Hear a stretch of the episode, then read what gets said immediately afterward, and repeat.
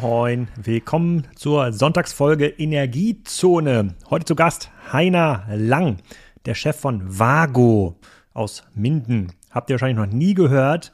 Ich habe schon mal Produkte von denen gekauft, auch bevor es zum Podcast gab. Und zwar verkaufen die unter anderem bei Amazon ziemlich coole Produkte, wenn man so ein bisschen mit Elektrotechnik bastelt. Kabel verbindet zum Beispiel. Mache ich natürlich auch, weil die sind der Erfinder der Federklemmtechnik. Was das ist, warum das so cool ist, warum sie in diesem ganzen Energiewandel so viel mitspielen können. Ein Unternehmen, was Hardware in Deutschland produziert, jedes Jahr teilweise zweistellig wächst.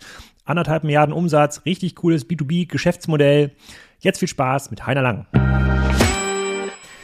Heiner, willkommen zum Energiezone-Podcast. Heute hören wir was zum Thema Federklemmtechnik und Trafostation. Ein Puzzleteil, was uns in der Sammlung der Energiezone-Podcast noch gefehlt hat. So, bevor ich was Falsches erzähle darüber, erzähl doch mal kurz, wer du bist und was Vago eigentlich macht. Alex, hallo, grüß dich. Ja, ich bin der Heiner Lang und äh, ich bin CEO bei Vago seit äh, fast genau zwei Jahren. Und was macht Vago? Vago ist der Pionier der, der Federkraftklemme. Was heißt das am Ende des Tages? Ähm, wir schaffen Verbindungen, ähm, Verbindungen von elektrischem Strom beispielsweise. Wir verbinden zwei Kabel miteinander, aber auch in der Elektrotechnik und in der Elektronik äh, elektrische Schaltungen bis hin zur Automatisierung von Fabrikanlagen oder Gebäuden. Da sind wir zu Hause seit 70 Jahren auf dem Markt und natürlich ist die Energiewende ein super spannendes Thema für uns. Und kurz zur Federklemmtechnik ist, ähm, ich erkläre das immer ähm, den sozusagen naiven Kollegen oder sozusagen die jetzt nicht aus der aus, aus dem Fachbereich kommen, das ist im Grunde die Ablösung von dieser geschraubten Lüsterklemme, womit mal jemand irgendwie angefangen hat, irgendwie so einem komischer Block mit ein paar Schrauben drauf, da hat man dann Kabel abisoliert, die hat man an beiden Seiten reingesteckt und ja, seit zehn Jahren äh, bestelle ich, äh, muss ich auch fairerweise sagen, bei Amazon äh, solche kleinen Klemmdinger, da steckt man an beiden Seiten Kabel rein, klemmt die zusammen und dann spart man sich den ganzen Verschraubkram. Ist das die Federklemmtechnik? Ist das korrekt beschrieben? Das ist die Federklemmtechnik, Alex. Du bist quasi auf der Evolutionsstufe schon ganz oben angekommen. Also ursprünglich äh, hat man das so gemacht und in weiten Teilen der Welt, in den äh, Entwicklungsländern sozusagen, wird das heute auch noch so gemacht, dass man einfach zwei Kabel miteinander verdrillt und ein Stückchen Isolierband drumherum macht. Die nächste Stufe ist die von dir bekannte und genannte äh, Lüsterklemme, wo man zwei Kabel zusammenbringt mit einer äh, Schraubkraft, mit einer Schraube entsprechend äh, klemmt. Und die nächste Stufe, die Vago zu, als Pionier quasi äh, in die Welt gebracht hat und die heute State of the Art ist, ist die Federkraftklemme, wo eben über eine kraftschlüssige Verbindung der Draht, der elektrische Leiter geklemmt wird und das sehr sicher qualitativ hoch, äh, hochwertig und äh, zu einem sehr, sehr wirtschaftlichen und ökonomischen Preis. Und, und da habt ihr dann, ich glaube, das kommt aus den 60er Jahren, habt ihr wahrscheinlich äh, für, ich weiß nicht, wie lange man da ein Patent drauf haben kann, wahrscheinlich 20 Jahre ähm, oder so. Ja. Hat, äh, ist das dann direkt aus in den 60er Jahren um die Welt äh, gegangen oder hat das ein paar Jahrzehnte gedauert, bis das ähm, jetzt auch in den USA angekommen ist zum Beispiel? Ja, ich, das hat ein paar Jahre gedauert und ähm, ich bin ganz ehrlich, das dauert immer noch. Ähm, wir sind immer noch dabei, die Welt zu erobern mit der mit der Federkraft-Klemmtechnik und es ist natürlich so, alles, was du neu einführst und was nicht dem gewohnten Standard entspricht, wird natürlich erstmal geprüft. Ähm, geprüft, ob es ähm, sicher ist, geprüft, ob es langlebig ist, geprüft, ob es die eigene Funktion überhaupt hergibt. Und ja, am Anfang hatten wir ein Patent, mussten sehr, sehr viele Jahre ähm, große Überzeugungskraft und auch missionarisch in der Welt unterwegs sein, um dem Kunden zu zeigen, dass das eine verlässliche, nachhaltige, qualitativ hochwertige Verbindung ist, die das, was quasi schon da war, auch kann, aber eben noch viel besser. Und das ist heute auch in vielen Ländern noch unsere Aufgabe, dass wir missionarisch in den Markt reingehen und den Menschen, den Kunden zeigen, dass es andere Lösungen gibt als die gewohnte Schraubtechnik und dabei sind wir sehr erfolgreich. Und daraus ist ja das Unternehmen entstanden. Ihr seid ja mittlerweile ein sehr großes Unternehmen geworden. Wenn ich den Website-Daten da richtig entnehme, irgendwie 1,2 Milliarden Umsatz, äh, 8.000, 8.500 ähm, Mitarbeiter, das kann man ja wahrscheinlich nicht alles bewerkstelligen, indem man diese Federklemmtechnik verkauft. Da ist noch einiges dazugekommen, oder? Das ist absolut richtig, ja. Also wir sind äh, letztes Jahr über die Milliardengrenze äh, gesprungen, haben diese Schallmauer durchbrochen. Dieses Jahr ähm, vorletztes Jahr, Entschuldigung, über 2021 sind wir drüber gesprungen. Letztes Jahr waren wir schon bei 1,3 Milliarden. Wir steuern dieses Jahr auf die Richtung 1,5 Milliarden Euro zu. Also das Unternehmen wächst nachhaltig und auch ähm, durchaus ähm, mit, mit einer gewissen Brisanz und Rassanz. Ähm, von dem her sind wir da ganz erfolgreich unterwegs mit fast 10.000 Mitarbeitern inzwischen weltweit. Und ja, natürlich ist es, ist es für uns wichtig, dass wir das Unternehmen nicht nur auf die Federkraftklemme abstimmen, ähm, sondern auch natürlich breitbeiniger und nachhaltiger, insbesondere integrativer aufstellen. Da gehört heute zum Beispiel die Automatisierung dazu, die rund 250 Millionen Euro Umsatz macht, also ein knappes Viertel des Gesamtumsatzes von Vago, wo wir Gebäude automatisieren, Industrieanlagen automatisieren, in der Energiebranche äh, entsprechende Energieflüsse managen, überwachen, monitoren, IoT und alles, was zum, zur Automatisierung drumherum gehört. Und ein weiterer Bereich, der in die nächste Stufe hineingeht, sind ähm, sogenannte ähm, elektromechanische und auch elektronische Systeme wo wir dann auch, äh, ich sag mal, entsprechende Schnittstellen zur Elektromechanik hin zur äh, Elektronik bieten. Und ein ganz junger Bereich ist für uns das Thema Lösungsgeschäft, wo wir dann integrative Lösungen anbieten, also quasi aus den einzelnen Produkten und Segmenten von Vago ganzhaltige Lösungen am Markt anbieten und die auch umsetzen. Mhm. Und ähm, wir hatten, als du ähm, sozusagen, oder als ein, ein, zwei Kollegen mich mal darauf hingewiesen hatten, Vago wäre ein cooler Partner, da ging es unter anderem um Trafostationen. Wir haben jetzt ja in dieser Energiezone-Reihe haben wir ja verschiedene Produzenten von Strom äh, oder auch Netzbetreiber, Gasnetzbetreiber schon gesprochen und nächstes Jahr auch noch 50 Hertz ähm, zu Gast. Die bauen ja auch große Netze oder betreiben, betreiben Netze und da gibt es ja so viele Bauteile dazwischen. So eine ist ja zum Beispiel die Trafostation oder äh, generell dieses lokale Strom ähm, Management. Du hast jetzt ja auch über die letzten zwei Jahre wahrscheinlich intensiv mitverfolgt, die ganze Diskussion rund um Energie. Ihr seid ja da mal ganz vorne mit dabei. Was ist denn so de deine Sicht auf diesen Markt? Hörst, äh, schlägst du da die Hände über den Kopf zusammen, denkst manchmal, oh Gott, oh Gott, das hätten wir doch schon alles in den letzten 20 Jahren machen können, warum hat keiner zugehört? Oder sagst du dir, ja, alles gar kein Problem, die Leitungen, die Stationen, die sind alle schon da, da die, das kann man mit einem Mausklick smart machen. Ja, leider ist es nicht so, dass man es mit Mausklicks nachmachen kann. Und ja, natürlich ist ähm, es im Moment so, dass man oft hört und auch ich sage das, Mensch, das hätte man doch in den letzten 20 Jahren machen können. Aber die Not war eben noch, noch nicht so da. Jeder kennt diese Trafostationchen, teilweise auch noch aus seiner Kindheit heraus. Das sind die Betonblocks, die so links und rechts neben der Straße stehen, mit einer, mit einer verschlossenen Tür dran, wo ein paar Kabel hin und wieder abgehen die am Ende des Tages von dem Hochspannungsnetz in das Mittelspannungsnetz runter transformieren und dann in die Ortsnetzstation gehen, wo es dann in die Niederspannung geht, in die Häuser rein. Und ja, heute ist da noch Technik verbaut, die teilweise aus den 1950er Jahren des letzten Jahrhunderts kommt. Das heißt, ähm, sprichwörtlich kann man sagen, und das hat mir einer der Energieversorger äh, und Verteiler ähm, aus, äh, aus dem äh, Westfälischen gesagt, wir wissen manchmal gar nicht, welches Verteilerhäuschen denn jetzt ausgefallen ist, wenn plötzlich der Strom wegbleibt. Wir müssen die abfahren, weil wir haben überhaupt keine digitale Schnittstelle dorthin. Wir müssen sehen, welches Relais oder welcher Schutzschalter gefallen ist. Und dann fährt wirklich einer mit dem Auto von Station zu Station und prüft, wo ist denn die Sicherung gefallen. Das ist natürlich keine Technik mehr, wie wir sie heute im modernen äh, Jahrtausend erwarten, aber das ist Stand der Technik. Und du siehst, da ist unheimlich viel Nachholbedarf, überhaupt erstmal Transparenz zu schaffen und Sichtbarkeit zu erzeugen. Aber ein Großteil der Diskussion, die wir auch hatten, auch in dem Podcast, ging ja um diese lokalen, smarten Netze. Dass irgendwie äh, der Solarstrom, den ich auf meinem Dach erzeuge, dass der, der Nachbar das irgendwie auch, auch nutzen kann. Das geht ja heute regulatorisch noch, noch gar nicht. Auch wenn er es vielleicht sogar nutzt, aber es, es kann irgendwie nicht abgerechnet werden. Der weiß gar nicht genau, woher der, äh, die, dieser Strom ähm, kommt. So die nächstgrößere Verteilstation ist ja auf dieses äh, Trafo, äh, dieses, dieses Trafo-Häuschen. Äh, Wie kann man sich denn das nach vorne hin vorstellen? Wird es irgendwann so sein, dass lokal, wenn jetzt hier alle so Solaranlage auf dem Dach haben, dass so viel Strom erzeugt wird, dass das dann in so einem Trafo-Häuschen dann vom wie hast du das gesagt, Mittelspannungsnetz ins Hochspannungsnetz wieder zurückverwandelt wird, also wie dann irgendwie die Nachbargemeinde versorgen? Spielen die überhaupt eine Rolle? Äh, nach, braucht man die vielleicht überhaupt gar nicht mehr na, nach vorne? Wir, wir brauchen die. Wir brauchen die nach wie vor. Also trotz aller Veränderungen, die da sind, ist natürlich klar, ähm, der Strom, den wir heute beziehen und der kommt aus den großen Kraftwerken heraus, der wird auch noch eine lange Zeit gebraucht werden. Wir sind noch weit weg von einer dezentralen Stromerzeugung und einem dezentralen Stromverbrauch. Optimal wäre natürlich, dass du in einem Quartier quasi den Strom hin und her schicken kannst, je nachdem, wer gerade den erzeugt oder wer ihn gerade benötigt. Da sind wir aber weit davon entfernt, weil die Technik heute ist noch gar nicht dafür ausgerüstet und uns fehlt es da teilweise wirklich an Hard- und an Software. Aber daran arbeiten wir, denn die letzten 20, 30 Jahre, sind wir mal ganz ehrlich, da waren die Häuser, ob das jetzt Bürokomplexe, Turnhallen, Sporthallen, irgendwelche Rathäuser, öffentliche Plätze oder auch die Privat, die privat genutzten Gebäude sind, das waren Energiesenken. Dort wurde Energie hingeliefert in Form von Strom, der wurde verbraucht. Jetzt haben wir gesehen in den letzten zwei Jahrzehnten, ähm, dass das massiv aufgerüstet wird, indem man in diesen Quartieren und häuslichen Umgebungen eben auch Energiequellen schafft, wie beispielsweise durch Windenergie, durch Wärmepumpen, durch entsprechende ähm, Solaranlagen und dort wird Energie erzeugt und gar nicht immer zum gleichen Zeitpunkt verbraucht. Also muss ich die Möglichkeit haben, die Energiepakete flexibel zwischenzuspeichern oder sie eben auszutauschen mit anderen Häusern oder in Gemeinden. Und genau das ist das Spannungsfeld, in dem wir gerade als Industrie stecken.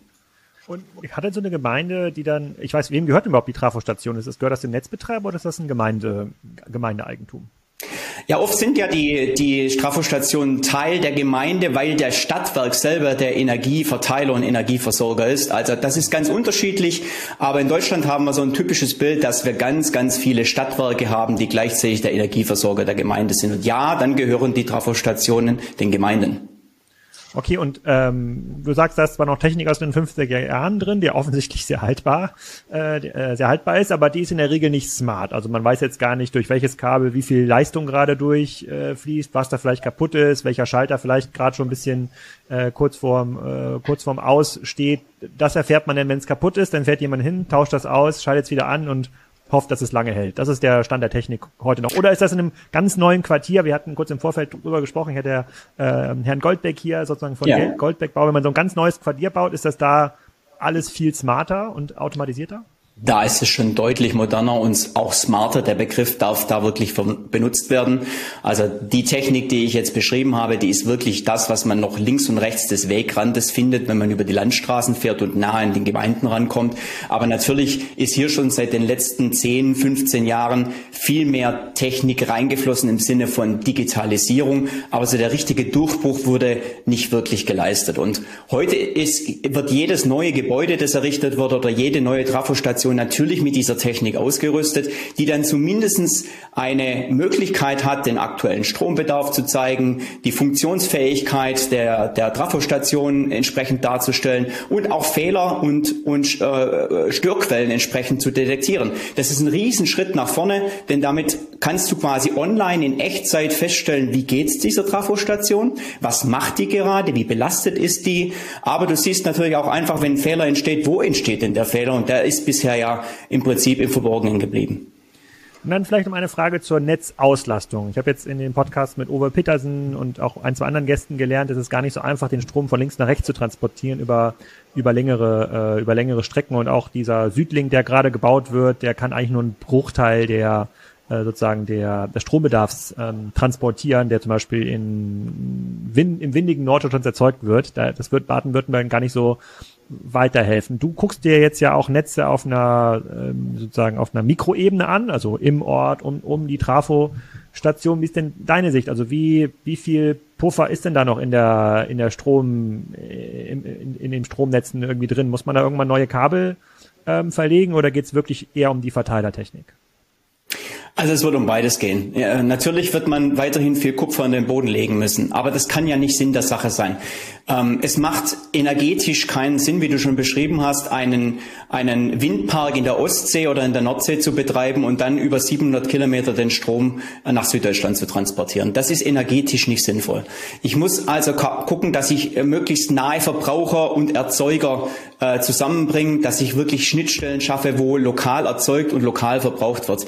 Also ist das am Ende des Tages ein gegenseitiges Aufeinander zuwandern. Ja, ich werde das Netz ausbauen müssen und werde deswegen auch noch Kupfer in den Boden legen müssen. Aber ich muss es vor allem so machen, dass ich es auch dezentral erzeugen und nutzen kann.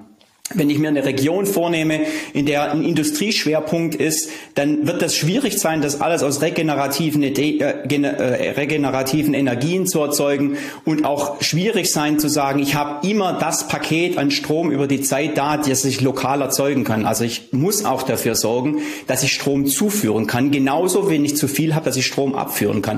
Beides wird notwendig sein, aber eben viel konzertierter und abgestimmter, wie ich das in der Vergangenheit gehabt habe. Und, erzähl mal, warum ist das nicht möglich, Strom lange zu transportieren? Also was, was ist die physikalische ähm, Grenze sozusagen für den naiven Konsumenten? Für mich ist das ja einfach, man muss einfach ein möglichst dickes Kabel und je höher die Spannung, desto weiter kann ich es transportieren. Hatte ich mir bisher immer so ausgemalt, deswegen hat man eine Hochspannungsnetze. Das muss doch irgendwie möglich sein, das nach Baden-Württemberg zu bekommen, den Strom. Was ist da, was, was ist der Denkfehler hier? Naja, das ist auch möglich. Also du kriegst es dorthin, aber du hast eben Verluste. Ähm, du musst es über die Leit weite Strecke, die du das transportierst, hast du einen Spannungsabfall. Auch wenn du das auf mehrere tausend Volt hochtransformierst, du hast einen Spannungsabfall. Diesen Spannungsabfall, der entsteht einfach, den musst du immer wieder kompensieren, indem du wieder neue Energie zuführst und das Stromnetz stabilisierst und die Spannung konstant hältst. Deswegen sind auch die Ideen, die teilweise auch ja durch die, durch die Medien fließen, zu sagen, wir erzeugen jetzt ganz viel Solarstrom in der Sahara und transferieren oder transportieren den dann übers Mittelmeer nach Europa. Das ist alles gutes Gedankengut, was physikalisch aber viel, viel Hirnkrips und auch viel, viel Technik bedarf, denn du verlierst so viel Energie auf dem Weg der Strecke, dass am Ende des Tages diese Energieerzeugung irgendwann der Sahara mit, mit Solarzellen dem Endverbraucher in der Mitte von Deutschland nicht mehr viel bringt, weil der Strom wird so teuer werden durch die ständige Erneuerung und die ständige äh, Stabilität, die man braucht im, im Netz, dass es am Ende auch keinen Sinn macht. Über welche, über welche Strecken lässt sich denn Strom halbwegs sinnvoll transportieren? Also bleiben wir mal beim Stromnetz in der Ostsee, das muss ja erstmal irgendwie an Land kommen, das sind ja schon mal ein paar Kilometer, aber so in welchem, wie weit weg von der Küste kann ja die neue Aluminiumhütte geplant werden, damit sich, damit man da jetzt nicht die ganze Zeit noch neuen Strom zuführen muss, um die Spannung zu erhalten? Also wir sprechen hier über hunderte bis wenige tausend Kilometer. Also das, aber gut, aber das, wir sind ja quasi, äh, wir sind ja quasi nur 700 Kilometer weit weg von der Nordsee nach Baden-Württemberg. Aber du sagst, trotzdem sind da, ist da so viel Verlust drin, dass sich der Strompreis äh, von vom vom Ufer der Nordsee bis nach Baden-Württemberg wahrscheinlich verdoppelt bis verdreifacht, weil man immer zwischendurch Strom äh, reingeben muss. Also ganz genau kann ich dir das nicht sagen, ob das sich verdoppelt oder verdreifacht, aber er wird auf jeden Fall teurer. Und wenn du dann quasi sagst, ähm, ich transportiere den Strom von der von der Nordsee her über 700 Kilometer und muss dann die ganze Zeit auch die Stromtrassen dafür instand halten, ich muss die Bauen instand halten, ich muss die Spannung stabil halten, dann rechnet sich dann das irgendwann nicht mehr gegenüber einem Kleinkraftwerk oder einer Windkraftanlage oder einem Solarpark, den du direkt in der Nähe des Industriezentrums zum Beispiel in Baden-Württemberg aufbaust. Und das ist einfach eine Rechnung, die muss man ganz transparent aufmachen. Da hilft das dann am Ende des Tages auch nichts, wenn der Wind an der Nordsee bläst und aber keiner äh, in Baden-Württemberg. Das heißt, am Ende des Tages brauchst du immer einen Strommix aus verschiedenen Quellen. Mhm woher kommt denn euer Wachstum? Also das Wachstum, was du beschreibst, ist ja enorm. Ihr seid ja in Anführungsstrichen ein altes Industrieunternehmen und das sind ja Wachstumsrate in teilweise zweistelligen Prozent. Äh, ähm, ähm, Bereich. Ich hätte jetzt erwartet, dass äh, insbesondere bei so physischen Produkten wie jetzt so einer Federklemme, dass es da ganz viele asiatische Wettbewerber gibt, die das viel billiger vielleicht pro produzieren können. Ist irgendwie Hardware, die ihr verkauft, diese 1,5 Milliarden erklären, oder ist es vor allem, es ist quasi äh, Hirnschmalz, den ihr verkauft über diese Lösungsangebote? Woher kommt denn da das Wachstum? Also das Wachstum kommt einfach aus den Wachstumsmärkten. Wir sehen ähm, und merken das ja jeden Tag in unserem beruflichen, also auch privaten Umfeld. Es wird überall auf der Welt elektrifiziert. Es wird überall auf der Welt automatisiert. Und das sind nachhaltige Wachstumsmärkte, die auch mal in einer Schwächephase der Ökonomie trotzdem immer wieder da sind, weil es werden Häuser gebaut, es, die brauchen am Ende des Tages Licht und Strom, äh, es werden Gehäuser gebaut und, und Industrieanlagen, die müssen am Ende des Tages automatisiert werden, ob das jetzt über, über das Thema Licht geht, ob das über das Thema Stromversorgung geht, ob das über das Thema Digitalisierung geht. Das sind einfach nachhaltige Wachstumsmärkte, die das, die die Industrialisierung an sich mit sich bringt. Und da ist das Wachstum, egal ob Hardware oder Software, immer mit drin. Und weil du das gerade angesprochen hast, also wir machen rund zwei Drittel unseres heutigen Umsatzes durchaus noch mit Hardware. Das heißt, man kann mit Hardware auch in Deutschland noch wirtschaftlich arbeiten und Geld verdienen. Aber du siehst auf der anderen Seite, ein Drittel ist schon im Bereich der ähm, Automatisierung, also wo auch Software eine äh, tragende Rolle spielt und das wird in hohem Maße zunehmen du sprichst gerade von Wachstums, Wachstumsmärkten, da kommt mir, ähm, äh, da kommt mir ein Bild in den Kopf, was ich in Vietnam eingesammelt habe, da war ich vor ein paar Wochen. Äh, und zwar sind da ja die Kabel, ja, chaotisch verlegt, ist vielleicht ein bisschen gemein jetzt Vietnam gegenüber, aber da sieht man quasi auf den Straßen teilweise so riesige Kabelknäuels an den, an den Masten äh, ähm, sozusagen entlang laufen. Ist das ein Wachstumsmarkt aus deiner Sicht? Weil da scheint ja ein sehr, sehr ja, chaotisches Verteilsystem in Gange zu sein. Das jetzt da hat sich noch keiner Gedanken gemacht in der Stadtplanung, wo da die Trafostation zentral ist. Die Kabel sind alle oberirdisch äh, verlegt. Ich will gar nicht wissen, wie das da auf dem Land ähm, aussieht. Und das ist ja und ich glaube, Vietnam ist auch relativ gut organisiert. Ich glaube, andere Länder sind noch viel, viel chaotischer organisiert. Ist das so ein Wachstumsmarkt, wo du sagst, okay, wenn die sich mal dem europäischen Standard nähern, da reden wir über mehrere hundert Milliarden, die da investiert werden müssen? Da reden wir über, über viele, viele Milliarden. Ähm, und äh, Vietnam ist vielleicht ein Beispiel dafür, aber in den ganzen Ländern, wo du heute auch noch äh, überirdische Stromverleitungssysteme siehst, da wird das eben besonders offensichtlich. Ja, Ich will jetzt nicht sagen, dass das chaotisch alles ist. Denn auch die brauchen natürlich Trafostationen, um den Strom zu wandeln. Der kommt da auch nicht mit 230 Volt an, sondern auch mit mehreren tausend Volt und wird dann umgewandelt. Aber da ist es eben offensichtlich und man hilft sich eben mit den landesüblichen Mitteln. Und ja, auch dort wird es zu höher industrialisierten Anlagen, Maschinenparks und auch Gebäuden kommen, also Strom. Ähm, Nutzer, die am Ende des Tages auch eine höherwertige Technik brauchen. Das ist für Vago genau der Markt, in den wir rein wollen. Und ähm, dieses Wachstum ist dann außerhalb von Deutschland ins, äh, insbesondere, weil äh, bei uns zum Beispiel sieht das ja eigentlich recht ordentlich aus. Also einige Technik ist schon ein bisschen alt, hast du gerade beschrieben, 50er Jahre Trafo-Station, äh, aber ich kann mir eher vorstellen, dass das dann irgendwie Südeuropa ist, Afrika, Asien, Teil, ja, in USA sieht es ja fairerweise genauso aus wie in, wie in Vietnam, was die oberirdischen Leitungen angeht. Ja, also nicht nur. Ich kann dir einfach ein Beispiel sagen, das zeigt, warum ich nicht nur sage. Also wir sind in, in, in Deutschland, lass, bleiben wir mal bei dem Land, wir sind in Deutschland in den letzten zwei Jahren, 2021, 2022, um 35 Prozent im Umsatz gewachsen. Jetzt hatten wir zwei extrem erfolgreiche Wachstumsjahre in dieser Branche, aber man sieht, dieser Markt ist noch nicht asymptotisch. Das ist nicht so, dass der gesättigt ist, sondern da haben wir auch ganz viel Bedarf in neue Technologien. Denk nur an, das, an den Ausbau der Infrastruktur für die E-Mobilität. Das entsteht einfach so viel Bedarf, auch an Veränderungen, ob das jetzt die Trafostationen sind oder neue Infrastruktur für E-Mobilität, dass da ein Wachstumsmarkt da ist. Und wenn du jetzt in fremde Länder gehst, also außerhalb des Euro, äh, von Deutschland ins europäische Umland oder auch international, Dort gibt es dann natürlich auch noch sehr viele Länder, die erst anfangen zu elektrifizieren, wo außer in den Megacities eigentlich noch überhaupt kein Strom liegt. Und äh, dort ist natürlich auch unsere Mission, die wir haben, dass wir dort nicht erst wieder mit den 50er oder 20er Jahren des letzten Jahrhunderts der Technik beginnen und sagen, wir verdrillen zwei Drähte und machen dann ein Klebeband rum. Nein, da wollen wir natürlich sofort mit der berühmten und bekannten Vago-Klemme reingehen und sagen, lass es uns gleich beim ersten Mal richtig machen. Und sind denn diese Länder, die jetzt neu ausbauen, denken die dann schon in solchen Smart Grid Clustern? Also trennen die schon Quartiere oder haben die immer noch im Kopf zentrale Stromerzeugung an, keine Ahnung, 20 Standorten im Land und dieser Strom muss dann äh, an alle Verbraucher transportiert werden? Beides. Beides. Also wenn es erstmal darum geht, die Bevölkerung überhaupt mit, Elektri äh, äh, mit Elektrizität zu versorgen, dann geht es manchmal auch wirklich um die einfachste Lösung, die funktioniert. Und dann schmeißt du eben am Ende des Tages dort Kabel in die eine Richtung und rollst die aus und hängst dir an Masten hin und mit den beschriebenen aufgerollten ähm, Kabelsträngen, die man da immer wieder sieht, da geht es dann auch nicht um irgendwie äh, schön und sauber, sondern einfach nur damit Strom ankommt. Aber wenn du in die Megacities oder in die Cities überhaupt reingehst, wo du auch ein Verteilnetz brauchst, wo du eine Infrastruktur Infrastruktur versorgen musst, wo du ein Industriegebäude neben ein Wohngebäude hast, da kannst du nicht einfach quasi mal kurz den Strom anklemmen und sagen, es wird schon irgendwie funktionieren, weil wenn dann die Energie, äh, hohen Energieverbraucher in der Fabrik plötzlich den Strom ziehen, dann geht halt im Quartier das Licht aus. Und deswegen braucht es da intelligentere Lösungen und da, genau da, in diesen industriell geforderten Lösungen, da wollen wir und werden wir bei Vago intensiv reingehen, weil wir natürlich die Technik und das Know-how haben, wie das funktioniert, auch zu einem ökonomisch vertretbaren Kosten, die ja in diesen Ländern ganz eine zentrale Rolle spielen.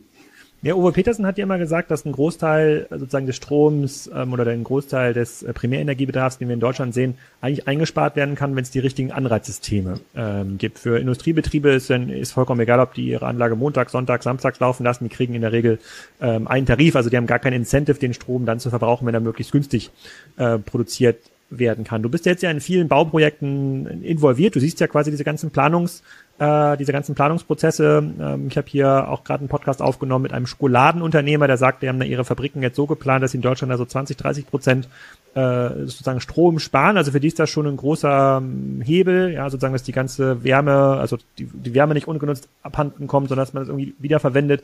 Das war jetzt so einer der ersten Beispiele, die ich jetzt mal gehört habe. In den Projekten, in denen du beteiligt bist, Siehst du das, dass die ähm, Gebäudeentwickler, die Industrieunternehmen sich jetzt wirklich Gedanken drum machen, okay, wie kann ich hier besser spar Energie sparen. Geht jetzt nicht nur um Strom, geht ja auch, auch um sozusagen Abwärme, die dann irgendwie gespart werden muss. Ist nicht so euer Bereich, aber ist das ein Thema wirklich?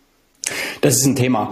Und das ist auch schon länger da, aber vor allem durch Menschen getrieben und durch Bauherren getrieben, die das quasi intrinsisch motiviert waren. Die sagen, wir wollen diese Veränderung und wir treiben die voran, auch wenn sie uns vielleicht heute in der Investition noch mehr Geld kostet, aber auf lange Sicht wird sich das über die Lifecycle-Kost tragen. Was hat das verschärft und warum ist das jetzt heute nicht mehr nur den Pionieren und den Überzeugungstätern vorbehalten? Das ist einfach die Situation, die wir seit letztem Jahr haben. Die Energiepreise sind explodiert, Strom ist teuer geworden, und jeder macht sich jetzt Gedanken drüber, naja, wenn ich das als gestiegene Kosten habe, dann kann ich am Ende des Tages nicht sagen, dass mich das nicht betrifft, sondern es betrifft mich mit meinem Unternehmen oder mit meinem Bauvorhaben genauso. Und ich möchte schauen, wie kann ich das besser wirtschaften, wie kann ich das besser fassen. Und da geht es am Ende des Tages nicht nur darum zu sagen, wo kriege ich den Strom her, sondern wie verbrauche ich einfach weniger Strom, weil das am Ende des Tages natürlich auch die Kosten senkt. Hm. Und hilft euch diese aktuelle Diskussion denn in äh, sozusagen in euer Netzdesigns? Du sagst quasi, vorher gab es irgendwie Leute, die waren intrinsisch motiviert, hatten irgendwie so einen Nachhaltigkeitsaspekt und dann waren natürlich dann eure Vorschläge irgendwie gern gehört, aber bei vielen anderen, wo es nur ums, ja, am Ende des Tages darum geht, die günstigste äh, äh Lösung äh, zu finden, die hatten da bisher kein, kein Ohr dafür, weil was ich beobachte natürlich in diesem, dieser Smart Grid Diskussion, Ausbau der Stromnetze, es wird halt, es wird komplexer. Das müsste doch für ein Unternehmen wie euch eigentlich erstmal gut sein, weil natürlich auch mehr ja, mehr Lösungstechnik verbaut werden muss. Das ist auch gut für uns. Also das ist genau der Punkt. Ähm, dort ist es eben nicht einfach mehr möglich zu sagen, ähm, ich nehme den Strom einfach aus dem Netz, das ist sowieso da. Und wir müssen einfach auch ganz ehrlich sein, wir sind ja das gewohnt. Wer von uns, zumindest meine Generation, wer kennt den Stromausfall? Also das, das, das kann man quasi am Jahresdatum festmachen, wann das mal passiert ist. Es ist selbstverständlich, dass Strom aus der Steckdose kommt, das Licht, wenn ich den Schalter betätige, immer an ist und dass Stromausfall zu Events gehört, an den sich kein Mensch erinnern kann. Und wenn du es einfach nach vorne spielst und sagst, naja, es wird jetzt aber weniger Strom in Zukunft zur Verfügung stehen, weil wir Knappheit bekommen, weil immer mehr Strom benötigt wird und gleichzeitig aber die Entwende da ist und du am Ende des Tages auf immer vielleicht andere und weniger Ressourcen zurückgreifen kannst, dann muss ein Umdenken stattfinden. Das findet gerade statt, das auch natürlich dadurch getriggert wird, dass am Ende des Tages das nicht mehr kosten darf wie vorher, weil die Unternehmen und auch viele Privathaushalte müssen ja wirtschaften und müssen wirtschaftlich bleiben. Und deswegen ist das für uns als Vago eine Riesenchance, ähm, nicht nur als Unternehmen, sondern einfach auch hier gute Berater und guter Partner zu sein für Unternehmen, aber auch privatwirtschaftliche Unternehmungen, wo wir reingehen mit unserem Wissen und sagen, man kann das ökonomischer machen. Man hat Lösungen heute festzustellen, welche Stromflüsse gehen wohin, welche sind wirtschaftliche, welche sind effizient, wie kann man das optimieren. Genau das ist unsere Aufgabe hier, äh, unseren Partnern und Kunden als, als Beratung und aber auch als Partner zur Seite zu stehen.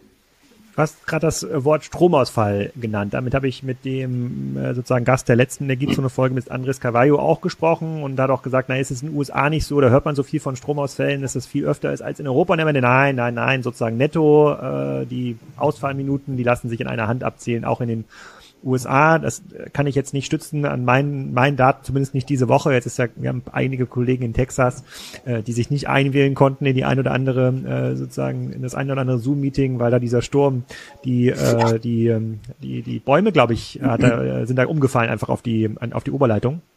Da gab es keinen Strom mehr. Hast du da Daten drüber? Also sind wir in Deutschland irgendwie besonders gut, was die Stromsicherheit angeht und Spanien ist ein bisschen schlechter und USA ist ganz schlecht oder teilst du die Meinung von dem Kollegen, der sagt, nee, ist eigentlich äh, so homöopathisch, das kann man gar nicht mehr richtig messen?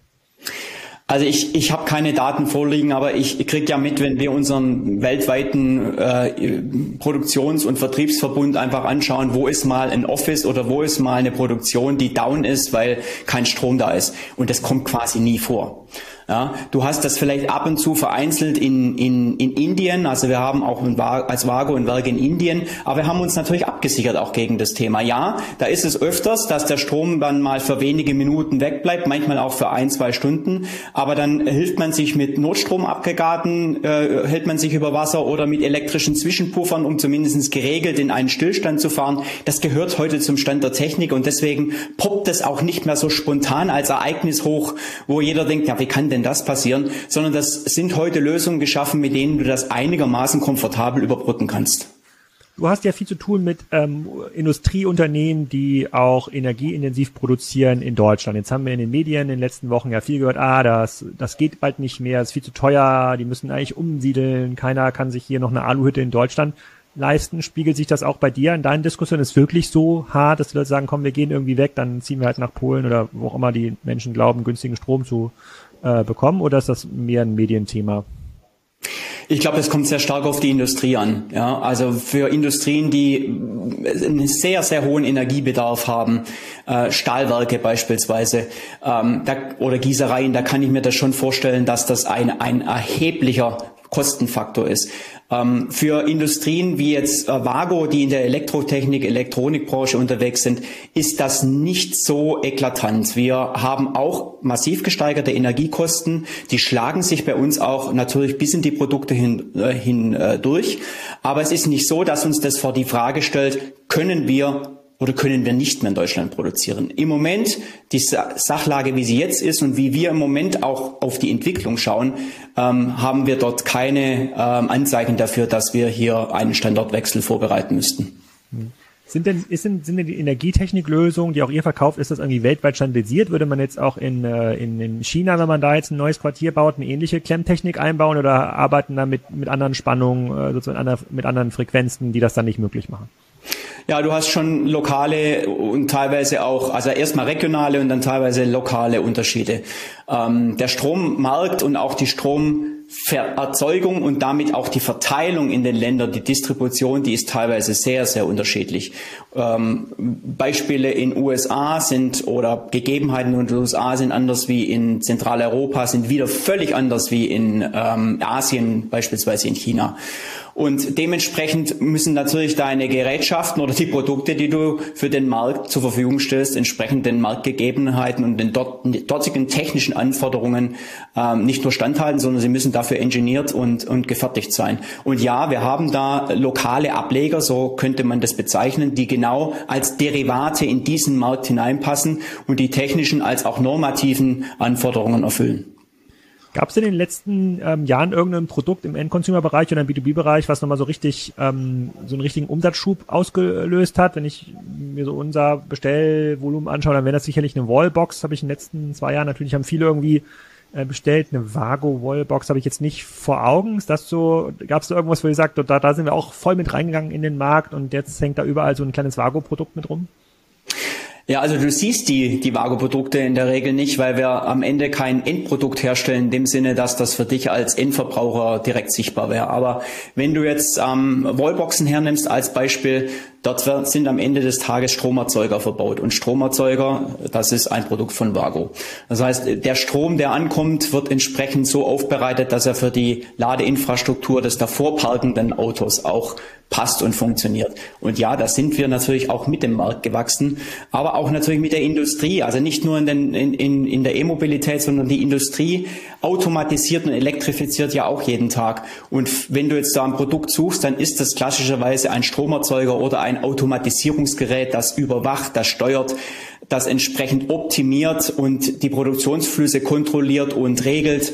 Dort sind wir massiv gewachsen. Aber es für euch lohnt sich jetzt nicht, irgendeine Endkundenmarke, äh, Endkundenmarke aufzubauen, die dann bei Amazon, keine Ahnung, äh, Mehrfachsteckdosen Oder ähm, das ist so ein, genau, das ist so ein Produkt, was immer ganz, ganz billig aus China kommt, aber wo ich versuche eigentlich immer einen lokalen Anbieter, ich glaube, ich mal Brennenstuhl oder sowas kaufe ich, kaufe ich, glaube ich ja mal. Ich glaube, das ist ein lokaler Anbieter. Vielleicht ist auch eine Eigenmarke aus Asien, bin ich mir gar nicht sicher. Äh, das würde sich für euch gar nicht lohnen. Habt ihr auch keine Erfahrung mitgemacht in eurer Unternehmensgeschichte? Ähm, doch, das lohnt sich für uns auch. Und wenn du heute auf Amazon gehst oder auf Ebay, dann wirst du dort auch ähm, äh, Klemmen, ganz einfache Klemmen von Vago finden, bis hin zu Stromerzeugern oder kleinen Automatisierungsgerätschaften. Aber die verkauft ihr auch? Also seid ihr quasi selber auf dem Amazon-Marktplatz tätig oder ist das ein Großhändler, der in eurem Namen... Ach, die habe ich mir schon mal gekauft. Ich sehe gerade, habe ich schon einen Warenkorb äh, mal gehabt tatsächlich. Ja. Ich gleich mal in die Garage gehen, mal schauen, welche, welche, wie viel noch übrig sind von den Vago-Klemmen. Ja. Also macht ihr das, macht ihr das selber? Also seid ihr, habt ihr ein Amazon-Handelsteam bei euch? Ah, sowohl als auch. Also das ist auch ein Stück weit ähm, dem, äh, den regionalen Vertragsgegebenheiten mit unseren Kunden geschuldet, wann wir dort selber reingehen und wann das zum Beispiel Händler für uns machen. Und habt ihr dann bei solchen äh, sozusagen kleinteiligen Produkten, habt ihr dann Respekt irgendwie vor asiatischen Herstellern, die sagen, okay, das ist so eine Klemme, da, da kosten jetzt hier was habe ich denn hier? Äh, Klemmen-Set, bla bla, also irgendwie 30 Euro, so ein Kasten Plastik, wo dann ein, ein Auftragsfertiger in Asien schauen könnte, ah, den kann ich aber auch für 15 äh, Euro verkaufen, macht immer noch irgendwie Margen. Seht ihr das oder merkt ihr das gar nicht? Na doch, das sehen wir. Das habe ich äh, jede Woche zweimal auf meinem Schreibtisch, Alex. Ähm, und ähm, das äh, ist auch nicht etwas, wo wir leichtfertig äh, drüber hinwegsehen, sondern das ist ein echter Wettbewerb für uns. Und ja, natürlich sehen wir viele, viele ähm, Produkte ähm, aus allen Herrenländern, nicht nur aus Asien, die am Ende des Tages das tun wollen und auch an manchen Stellen gut imitieren, was Vago schon seit vielen Jahrzehnten tut. Aber sie imitieren eben und manchmal eben auch nicht so gut. Und das ist eben das, das Problematische daran. Ja, ähm, ein Produkt, das gut genug ist, um einen elektrischen Strom äh, zu leiten und zwar eine Verbindung herzustellen, muss nicht unbedingt das richtige Produkt sein, um das auch in drei oder vier oder fünf Jahren noch zu können oder unter äh, schwierigen äh, Umgebungsbedingungen sicher gewährleisten zu können für Mensch und Leben.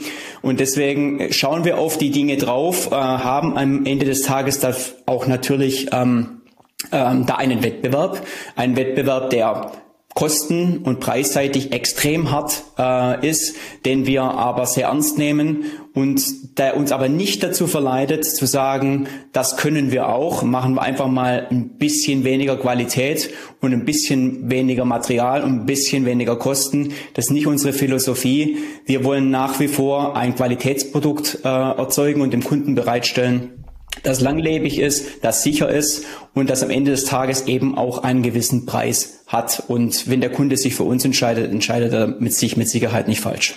Und dann vielleicht im letzten Teil, jetzt weichen wir schon ein bisschen von Energiezone ab, es wird schon klassischer Kassenzone-Podcast, aber äh, kaufen mittlerweile auch ähm, äh, ähm, äh, Elektriker, also sozusagen Fach, äh, ähm, Fachhandwerker, die Produkte bei einem Amazon oder sagen die, nee, das, das kaufe ich da immer noch nicht, ich kaufe das bei meinem lokalen Elektro, ähm, Elektrogroßhandel, weil die meisten ähm, Elektriker sind, glaube ich, Einzelunternehmen. Ich glaube, 80 Prozent sind ein Mann-Unternehmen.